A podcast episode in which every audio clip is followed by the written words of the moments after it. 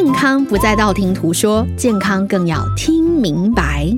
欢迎来到“听听就健康”第二季，我是健康的守护者 Pinky 林小粉。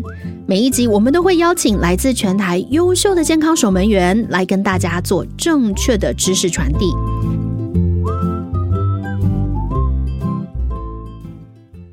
今天呢，我们请到的是来自台中丰原每日药局的张耿勋药师。张药师呢，他同时还是药师工会的常务理事哦。我刚刚有很认真的看了一下张药师的名片。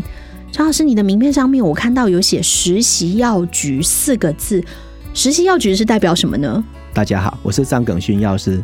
我是在丰原的每日药局开业，九十一年到现在啊，经大概二十年。嗯，然后 Pinky 刚刚讲到那个实习药局，从民国大概九十六年开始呢，那时候药学系的药局的实习还是算是选修的时候。嗯，然后我们还是帮很多老师，他希望能够帮孩子们找一些实习的场所。对，我们就想说，哎，可以趁这个时候，就是说服务一些我们的学弟妹们。所以说，我们的药局才就是跟学校配合接这个实习。生哈，那要怎么样的条件才可以成为实习药局？第一个就是说，药师本身要经过受训，嗯，然后学生来我们这边的一个过程的话，可能要安排一些教案，比如说经营管理啊，或者说一些药局跟民众的一些互动哈，可能要设计一系列的课程哈，让学生来我们药局实际上能够学到东西这样子。这样子你还要自己做教案，可是听起来学生通常实习可能就是寒暑假，可能几个月结束就走了。对。这样子你们很不容易，你训练好人又走了。哎，其实我觉得说这个是一个过程啊。我们换一个角度想，我们当初在学生的时候，也希望学长姐能够好好照顾我们，然后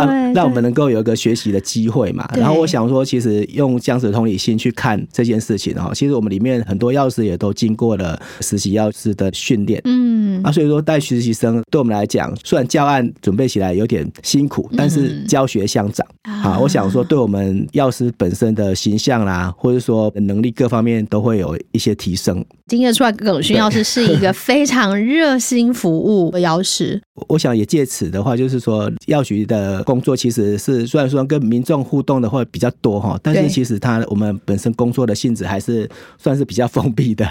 然后我想说，也是借此能够认识一些学弟妹啊，跟学校学界有点互动啊哈，甚至我们现在很我们里面的好几个药师都是当初的实习生啊。哦。那不错，那虽然训练完了，好像走了，还是回来，还是回来。那表示他们很喜欢跟你一起工作。然后我想说，这个就是站的一个循环呐。然后我们就是学习学实习生来当我们的药师，然后再带新的实习生，然后就一棒一棒这样子。哦，这真的有传承的 概念在里面，我觉得很不容易哦。嗯，过去这两年也将近三年疫情的期间，在前线的第一线药局，应该服务也有很多的甘苦谈吧？然后这个应该是这两年半来啊，从二零一九的年底开始哈，我想是社区药局跟民众互动最深切的这两年半了哈。嗯，从一刚开始的口罩买不到，然后后来实名制。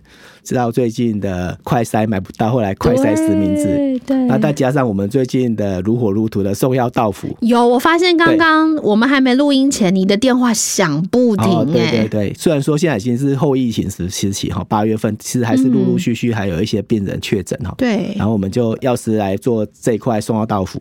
这个是也是很难得的一个经验呐。像我常常跟我们里面的同事还有药师说，其实这是非常难得的机会哈，让药师替我们民众来做一个服务。其实很辛苦哎，立马博探卡贼啊。哦，如果说以 CP 值来算，其实是不付成本。嗯。但是我跟我们同事说，如果是以服务民众的这个我们药师的使命来讲的话，其实我觉得这这是本来就是我们应该做的事。嗯。我们送药的病人有一些虽然是诊所或是医院转介过来，但是发现很多还是原来我们的客人啊。啊，对，他觉得这个都非常有趣哦。客人在我们这边已经跟我们互动了十几年、二十年。哎，我们难得去他家一次。哎，那这个时候客人会觉得啊，以前不知道你们多好，现在染疫隔离的知道你们真正很好。而而且我发现哈，其实那个客人的反应其实是非常的有趣，也让我们觉得就甘心美好。怎么说？比如说你白天我们自己是很忙，有时候会 delay 啦，或者是说你越晚送去的话，其实越病人的感动越大。真的吗？他不会说我已经叫这么久了，为什么还没有来？为什么还没来？其实不会。当然是少数病人他是有这样子的状态啦，但是其实他并不是通案。比如说，我就看到有一个病人，他是比较急、很比较焦虑的话，他是后来发现，因为他是本身就有在吃一些就是情绪方面的一些，对啊，所以说我们有时候看事情的表面，看他很急，就是说啊，你怎么不赶快来啊？怎么样？他就生气。其实我们要去探究说，后面其实是很多的原因因素造成的。所以跟我们同事说，我们做这个行业的话，就是要感同身受，能够善解跟理解。咦，这不容易，这我要带到，我一定要说一下。就是呢，最近我听说耿勋药师呢，在药师工会的全联会晚会上面有获得了防疫贡献奖。这个我要先科普一下，嗯，防疫贡献奖不是这么容易得的哦。这个是中华民国药师工会的全国联合会，就是全台各地药师工会，比如说呃台北市药师工会、基隆市药师工会啊、桃园药师工会，包含离岛这些的呢。二十五个会员组成，然后呢，全台湾每一个地方只能推荐一位，嗯，所以它是药师界的红地毯。然后呢，而且就是这两三年大家最关切的防疫的全球重要大事，所以想要来采访一下耿勋药师的得奖感言，可以分享一下吗？这个就是。意料之外，嗯，当当初在做很多事情的时候，也不会去想说有什么目的，想要得到什么样的结果，嗯，遇到就做嘛。送药到府本来就是我们药师应该要做的，我们药师本来就是负责民众的用药药品能够尽快送到需要的人的手里嘛。而且送药到府也是我们自己愿意的。我跟我们同事说，一旦我们说我愿意之后，我们就一定要做到。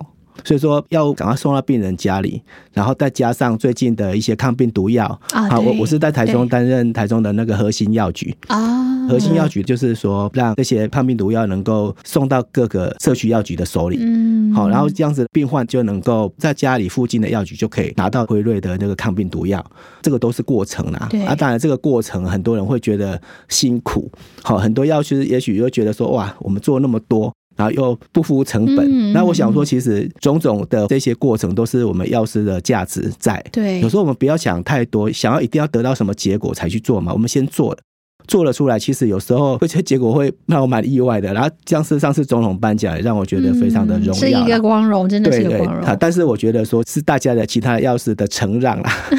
您太客气了，让我们有这个机会，然后我们会在我们的岗位上面继续努力哈。药师这个工作绝对是所有医疗人员里面最接地气的一个医疗行业，我完全认同。对，尤其是在这两年疫情期间，对对，没染疫的人没感受，但是有染疫中奖的，像我自己本身就是，当你被隔离在家，然后。人很不舒服了，没办法出去看病，只能是去问诊，没人能帮你送药的时候，哦，那个痛苦，我觉得真的是难以想象。所以这时候真的可以感受到药师的好。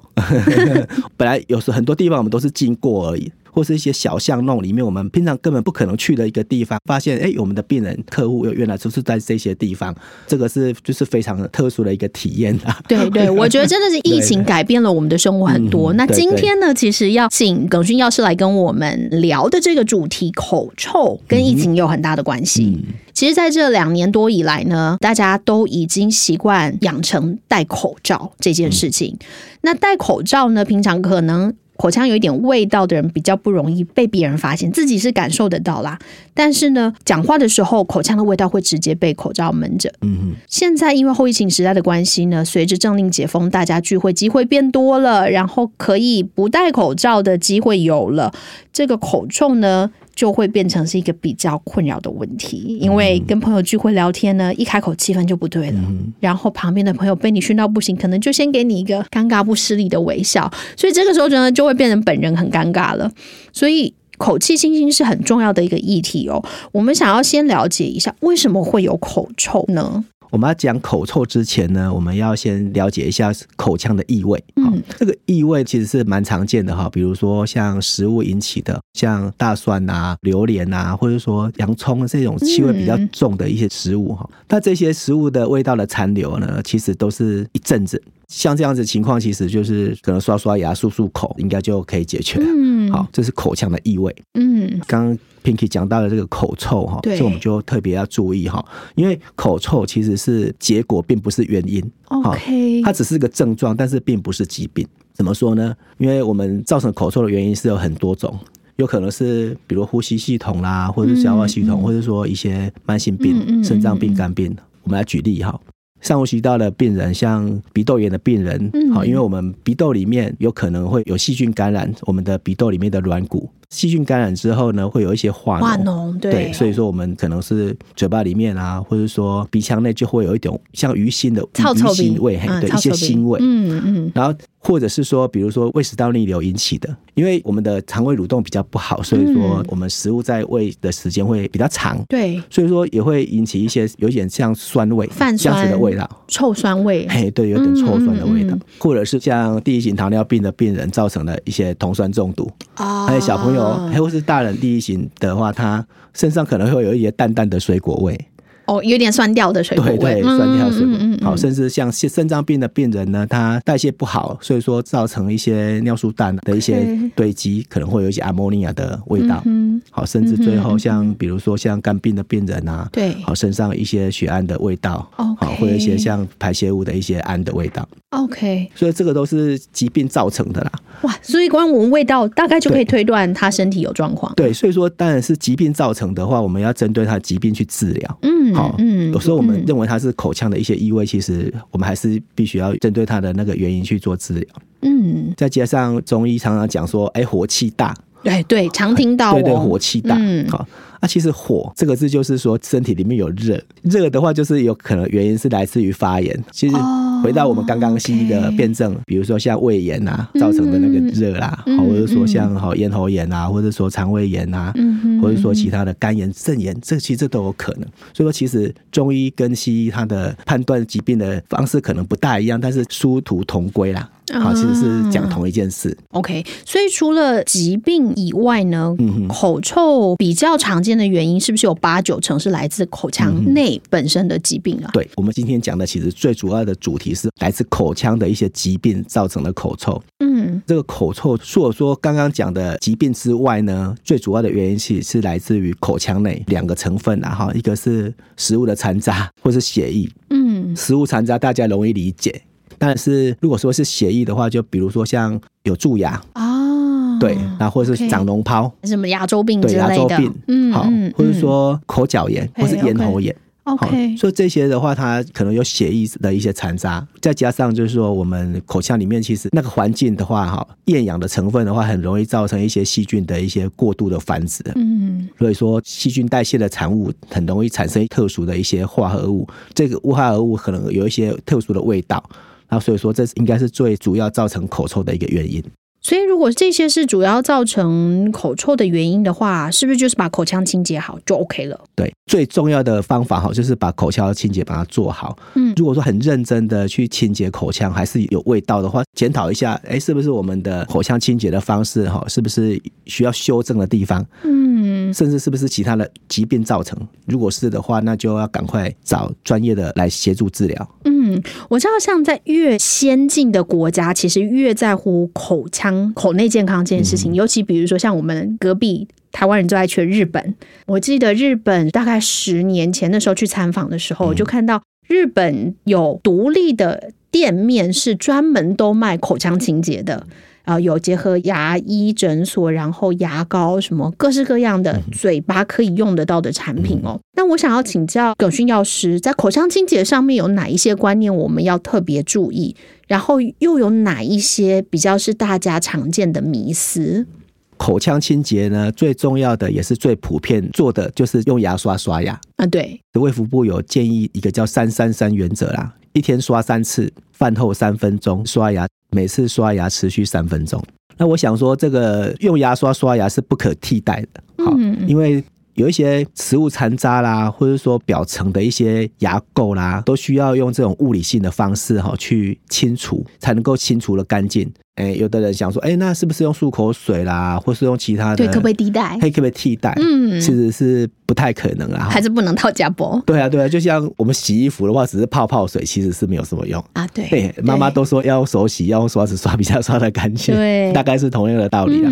好啊，所以说最主要分成三个步骤啦。其实我们可以先用牙线帮一些大的残渣做一个剔除。之后呢，我们可以用牙刷跟牙膏把牙齿做一个彻底的清洁。嗯，那同时呢，牙膏上面的一些氟能够在表面形成一层保护，最后可以用漱口水作为清洗，帮助口腔内剩余的部分哈，还有黏膜啦、牙龈啦都能够被漱口水清洁到，这样子我们的口腔就会特别的干净。我想问，嗯，我有用漱口水，嗯，但是用漱口水漱完以后，需要再用清水漱一次吗？对对，这个是非常好的问题啦。好，这是我们民民众很常遇到的问题。对，啊，其实漱口水它有一个使用的浓度。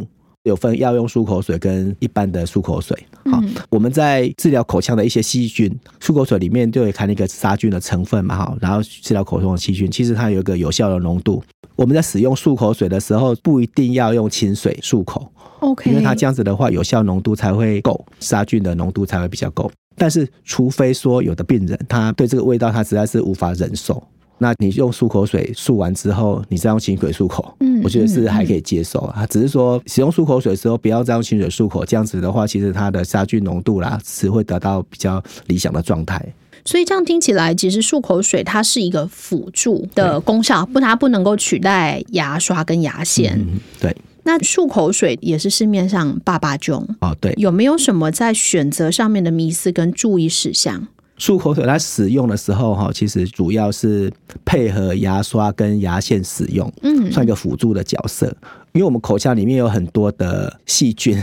嗯哼，好，因为口腔是我们消化道的一部分，好，所以说里面有很多的好菌，当然也有很多的坏菌。嗯，那其实一个菌种的平衡，其实对口腔的健康是非常的重要。嗯哼，那我们在选择漱口水的时候，除了说我们用一些药用的漱口水，有有一些成分哈，将口腔的一些坏菌杀掉之后，其实市面上还有一些漱口水是有加上一些好的菌。哦，加好加好菌是像乳酸菌，对乳酸菌，这样是还蛮特别的啦。啊，我觉得说可以往这方面，其实对于我们的口腔的坏菌抑制之外呢，还能够让好菌比较增加。那我觉得那个补充好菌的话，反而可以让那个口臭啦，好或者说牙周病的治疗啦，甚至口腔的清洁都能够倍增它的效果。OK，这个我还第一次听到，嗯，是一个蛮有趣的新发现。嗯那想问药师，就是如果像有一些人是牙龈发炎、口腔发炎，或是说口腔里面有溃疡、溃烂的时候，这个时候也可以用漱口水来做清洁吗？哦，可以。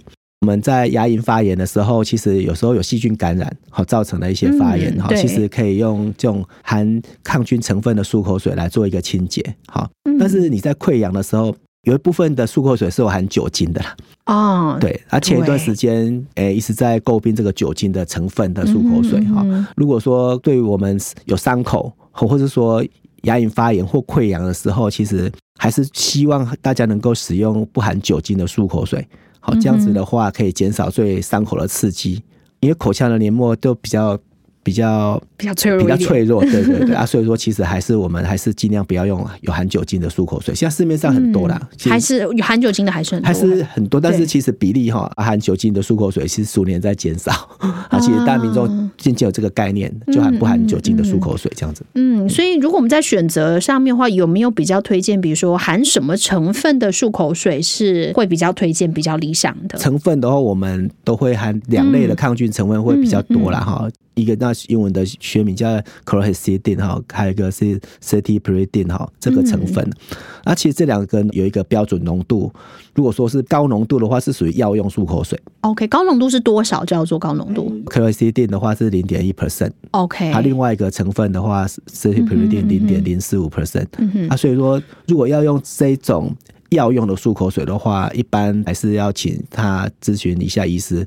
啊，这个健保也是有在开啦，嗯，但这个是什么状况才会需要用到？比如说他诶牙龈有发炎，OK，好，或者说咽喉有发炎，哦，OK OK，这样子的话，他这个健保其实只有给付这样子的用药，嗯，所以其实有点像生病的状态才需要的。啊，如果说我们平常在家里使用的话，其实应该用不含酒精，然后不一定要要用的漱口水啦。那以前有一种想法是漱口水越辣越好，这是正确的吗？哦，这个的话就是台湾刚开始有漱口水进来的时候，嗯那一种漱口水是非常的辣。对，我记得好辣，难以然后大家可能就是有一个迷失，觉得说，哎，辣才有效。哎，对，跟贴布一样。对对对，那是真的是这样吗？啊，其实那是一个刺激感呐。哦，其实它里面就是含一些薄荷啦，或者说它的酒精的成分，还有一些消毒水的成分。其实我觉得我们的生活品质。子哈，各方面一直在调整改变中了哈。然后其实大家会重视这一块哈，像很辣的漱口水。反而在市面上的比例越来越低了啊，因为它这一类的漱口水长期用的话，可能对黏膜会比较刺激啊。OK，然后我们在选择的时候就是要特别注意哈，并不是越辣越有效这样子。OK，这真的是个迷思，是个迷思。那小朋友跟孕妇可以使用漱口水吗？第一，我们要讲的小朋友哈，就是六岁以下，他的吞咽能力还没有说很成熟。嗯嗯。然后我想说，六岁以下是比较不建议的。嗯。六到十二岁的话，我们大人在旁边稍微指导一下。好，这样会比较好，不然有时候不小心喝下去，因为现在有的漱口水做的味道很好，对，很像果汁，还是像汽水的味道。我们看过那有的做果冻型的哦，它还有果冻型的，味道都香香甜甜甜，它会造造成小朋友一些误用哈。六到十二岁还是要大人在旁边指导一下比较好。那孕妇呢？那讲到孕妇的话，其实还是回到刚刚在讲的一个点，就是那个含酒精的漱口水啊。好，其实含酒精的漱口水还是比较不适合孕妇跟小朋友来使用。OK，我们孕妇跟小小朋友，我们还是使用一些比较温和成分的一些漱口水，像刚刚讲的，像乳酸菌的啊，专利乳酸菌的漱口水啊，像这类的，说是算起来比较温和一点，然后小朋友跟孕妇都可以使用哈。而且它接受度也会比较高一点。对，那像漱口水的话，大概漱要漱多久才够？哦，这个是我们在临床上面常见的问题哈。一般要有效浓度之外呢，它还要一个时间哈。嗯。所以建议哈，含三十秒到一分钟就可以吐掉。OK，那如果不小心吞下去怎么办？哦，其实漱口水这这个成分其实算安全性蛮高的啦。OK，OK，对对，就不要大口大口喝就好了。所以说它会稍微吞下去啦，或者说如果说不小心喝到。觉得还算安全性还算还算蛮高的。OK，所以刚刚提到了口腔清洁，清洁正确是第一步。那里面我们牙刷、牙膏、牙线，还有这个漱口水，另外还有一个辅助器具，刷舌苔的这个刷子，这个会建议使用吗？它会能够解除掉口臭的问题吗？这个。舌苔哈，其实是有一些人还蛮多人的困扰啦。我们在吃东西的时候，可能会有一些食物的残渣啦，或者血液啦，甚至舌头上面会有一些上皮细胞的一些累积哈，就会造成一些舌苔。啊，这个舌苔其实有的也是会有一些异物感，嗯，好，就味道啊，对对。当然是舌苔的话，它我是不建议说特别用力去刷它啦。嗯好，那我们可以用牙刷稍微轻轻的带过去就好对对对，刷一下，好，我觉得是还还算可以啦。OK，因为我知道有些人是都不刷舌苔的，但是有些人是会刷舌苔的。那我觉得说用轻轻的刷，大概刷个十次啦左右，这样子应该应该就可以了。对，嗯，OK。那除了牙刷、牙线以外，牙膏也是一个很重要的角色。可是牙膏真正的功效，我想应该不少听众朋友会认为就是啊，帮助口腔清新啊，帮助刷牙的时候比较润滑好刷，有一点清洁效果。但是实际上，到底牙膏的功能是什么？我们又应该要注意些什么？这个牙膏的话，哈，其实功能是很多啦，哈，但是。清洁的话，其实算是不是最重要的功能哈？不是最重要的。其实我们刚刚讲的物理性的清洁，就是像用牙刷啦，好用牙线，这是比较物理性的。刚刚还少讲了一个，就是冲牙机。冲牙机，对对对，像这一类都是比较物理性的，这样可以把我们的牙齿表层的一些牙垢啦、残渣等冲掉、刷掉嘛。但是牙膏最主要除了说辅助那个清洁之外呢，还主要是它提供一个氟的保护。氟化物的保护哦，所以反反而氟化物是牙膏最重要的。对对，其实这是最重要的。其实我们单单如果说是用牙刷跟牙线棒来清洁口腔的残渣，其实是够。但是我们还是需要牙膏的一个成分哈，它里面有一些像一些含氟的成分哈。除了清洁保湿之外啦哈，还是这这个部分还是最重要的。OK OK。而且氟这个东西的话，其实是在帮助我们在刷牙的时候能够更好的清洁牙齿。牙膏还有一个就是叫做研磨系数啊，研磨系。数什么是研磨系数呢？这个是蛮重要的哈。研磨系数的话，其实美国有规定的哈，对，就是说不要超过五十哈，嗯，避免对我们的牙齿造成的一些伤害。第二点就是它的含氟量，嗯，刚提到的氟大概要超过要至少多少？一千，好，这样才能够足够好的嗯氟来才能够来保护我们的牙齿，嗯，好，那其他的就是一些功能性的啦。比如说亮白啦、抗敏感，对，抗敏感，对，好，这些就是其他的功能性。嗯哼，好，那我们刚刚讲到，除了佛之外，有一些添加物，刚刚讲到那个漱口水有添加乳酸菌啊，乳酸菌，对，嗯，啊，我觉得这个是利益也是很好，嗯，因为除了说我们的口腔清洁之外，还能够刚刚讲到的，哎，我们口腔内的那个菌种哎不平衡的话，就是可能会造成口臭。啊，如果说我们让我们口腔的里面的好菌多一点呢，这样子就能够让那个口臭的病人哈的那个症状改善很多。有口臭的病人其实也可以选择这一类有含专利乳酸菌的这种牙膏。OK，那像现在市面上还有很夯的什么口含定啊、口气清新喷雾啊，这些东西真的它有效吗？它真的可以帮助口腔清洁吗？我想这一类的产品哈，就是说口腔清洁啦，或者说。口腔清新的喷雾剂啊，哈，或者是口含定，但是它使用方法会很方便呐。那我们把它当成是漱口水一种衍生品好了啦，哈，就是说它会使用更方便，因为不用在漱口时候再吐掉了怎样。但是这一类的产品的话，可能比如说他比较不熟悉口腔清洁的，或者说小朋友，嗯，好像这一类的话，它做成像糖果啦，像那个口含定这样子的话，小朋友接受度是比较高。但是这是属于仅限于一些特殊场合，好临时如果说紧急的状况需要一些口腔清洁，才使用这些喷雾剂啊，或是说口含定。那我觉得长期在使用的时候呢，还是建议哈，还是没有办法替代那个牙膏、牙刷的那个清洁啦，或是牙线哈这样子的功能，其实是没有办法替代。好，嗯所以说这些功能还是没有像漱口水啦这种完整的一些清洁口腔的效果好。好，那也还想帮长辈们问一个问题，就是除了我们自己的牙齿以外，还有很多的长辈都有假牙。嗯，那假牙的清洁跟一般的牙齿清洁是一样的吗？他们用的东西会不会又有一些特殊性？要注意什么？哦，对啊，这个假牙清洁剂哈，很多年来其实销售上面哈算是越来越多这个量哈，因为生活必需品的对，现在是高龄化社会啊，而且而且大家的生活品质都会比较好。而过去的话，没有这种假牙清洁的一些产品哈，这几年来是还蛮多了哈。嗯，我想说，不管说是全口的假牙，或者说局部的假牙哈，都应该做清洁。如果说没有好好清洁的话，其实会影响到原来好的牙齿，会让假牙旁边的真牙的蛀牙率、蛀牙的机会很高。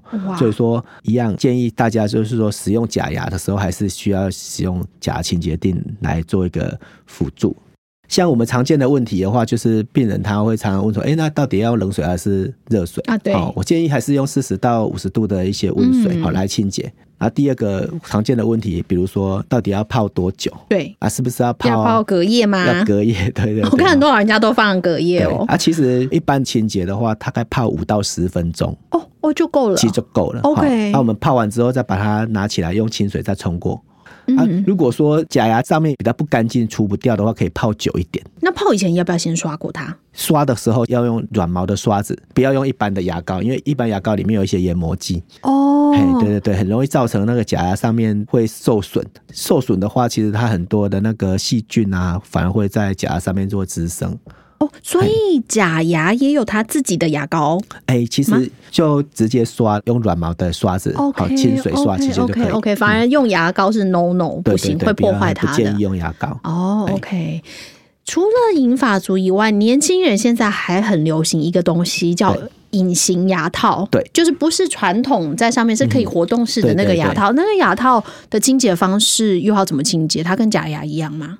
这个隐形牙套哈，我是建议就是说，我们吃东西之前把它拆起来，不要带着吃。吃完之后再把它装回去。对，因为你带着吃东西的话，有可能食物的残渣会在那个隐形牙套里面。对，好，或者是说一些颜色会染色，因为隐形牙套其实也是不是说非常的。对你就是想要隐形的结果又染色了。所以说要吃东西之前先拆起来，好，吃完之后再装上去。但是有的，比如说它有临时的状况，哎。你还是哎，你吃完之后就马上做清洁，OK，哎，马上拆起来做清洁，好，这是次序相反，但是就是说，其实还是要立马做一个清洁的动作，避免一些细菌。刷子刷吗？还是要直接用泡的呢？也是可以用假牙清洁垫。OK，来辅助使用好，然后也是一样，跟我们假牙的一些用法，其实要也不要用那个太硬的或者是一些刷子，太用力刷，其实还是会造成隐形牙套上面的一些损伤，损伤，然后会造成一些细菌的滋生。OK。那想请问耿勋药师，刚刚提到牙膏最重要的功能，其实不是清洁，是含氟。对，那小朋友的部分呢，要多大才可以使用含氟牙膏？又要怎么来帮他挑选？诶，现在的话就是说，在美国和台湾的标准哈，其实是不管年纪多大都可以使用。好，但是建议要一千 ppm 的儿童含氟牙膏。才能够有效的防止蛀牙。嗯嗯。但是低于两岁的小朋友，嗯，是建议就是说使用薄薄的一层就好。OK。二到五岁呢，是用大概豌豆大小。嗯嗯。而且也是建议说，是说，其实最后一口并不需要再漱口了，因为其实用量不多嘛。OK。而且他嘴巴泡泡也不多。啊，小朋友的话，他的那个吞咽啊，或者说吐的那个功能，其实也没有那么好。对，其实两岁以下应该是不会吐。对对对，所以说其实就是可以不用漱口这样子。OK OK，那这样子可以使用含氟牙膏的话，我们要怎么帮他选择？家长在帮小朋友买牙膏的时候，有时候会找那种就是说口味。嗯，对，比较好吃的口味，草莓啦，或者说水果口味啦，甚至巧克力的口味。但是其实这些小朋友他使用牙膏，其实他是在吃牙膏，当糖果吃。对对对，我们小朋友也是。以前有吃过这种很甜的牙膏，然后他把把它当成糖果在吃，而且就并不是在刷牙。对，牙膏里面的含氟量其实是差异蛮大的。嗯，所以说我们在挑选的时候要认真挑选它的含氟量是不是有到一千 ppm，而且许多标榜可以吞食的牙膏，它的对对它的含氟量其实都还蛮低的，甚至没有含氟。嗯。啊这样子的话，其实我们就失去了说，诶，使用牙膏帮小孩子保护牙齿的作用。好，所以说我们在挑选的时候，刚才前面有提到哈，美国和台湾都建议说，儿童不管他的年纪哈，其实都是建议可以使用一千 ppm 的含氟牙膏。好，这个才是比较重要的一个重点。OK OK，我们今天彻底的讨论了口腔清洁，还有相关清洁的器具跟相关知识，包含使用方法啦，怎么挑选器具啦。希望能够帮大家远离口臭，给自己也有身边的亲朋好友有一个比较清新的好口气。那最后，要是还有什么要提醒大家的吗？当然，刚刚讲的这些口腔清洁观念呢，我们都是从小听到大了。对，有时候觉得没什么，但是我们知道哈，跟做到是两件事。对，所以说我要有好口气呢，就是口腔清洁一定不可以少了哈。我们彻底把口腔的清洁做好，可以防止许多的口腔疾病产生。好，然后我们口臭的情况也会有明显的改变。但是如果说是刚刚讲到的一些疾病引起的口臭，就是特别要注意，要就医治疗。嗯，好，那我们大家一起好好刷牙，好好的保护牙齿，让大家都有一个清新的好口气。嗯，谢谢耿勋药师今天的分享。希望这一集让大家都可以随着疫情趋缓呢，在每一次摘掉口罩的时候，或是有天我们可以不用再戴口罩的时候呢，都能够让你口气不尴尬。每一集我们都邀请到最专业的药师，用最简单易懂的言语，让大家聪明的听明白专家的健康知识。如果你喜欢的话，记得给听听就健康五颗星的评价，还有追踪我们哦。我们想要追求的东西一直都在改变，但是唯有健康这个愿望是从零岁到一百岁都不会改变的，也是中美医药集团八十六年来的坚持。透过你的追踪订阅，我们一起共创健康幸福的每一天。今天谢谢耿勋药师，我是 Pinky，我们下回见，拜拜。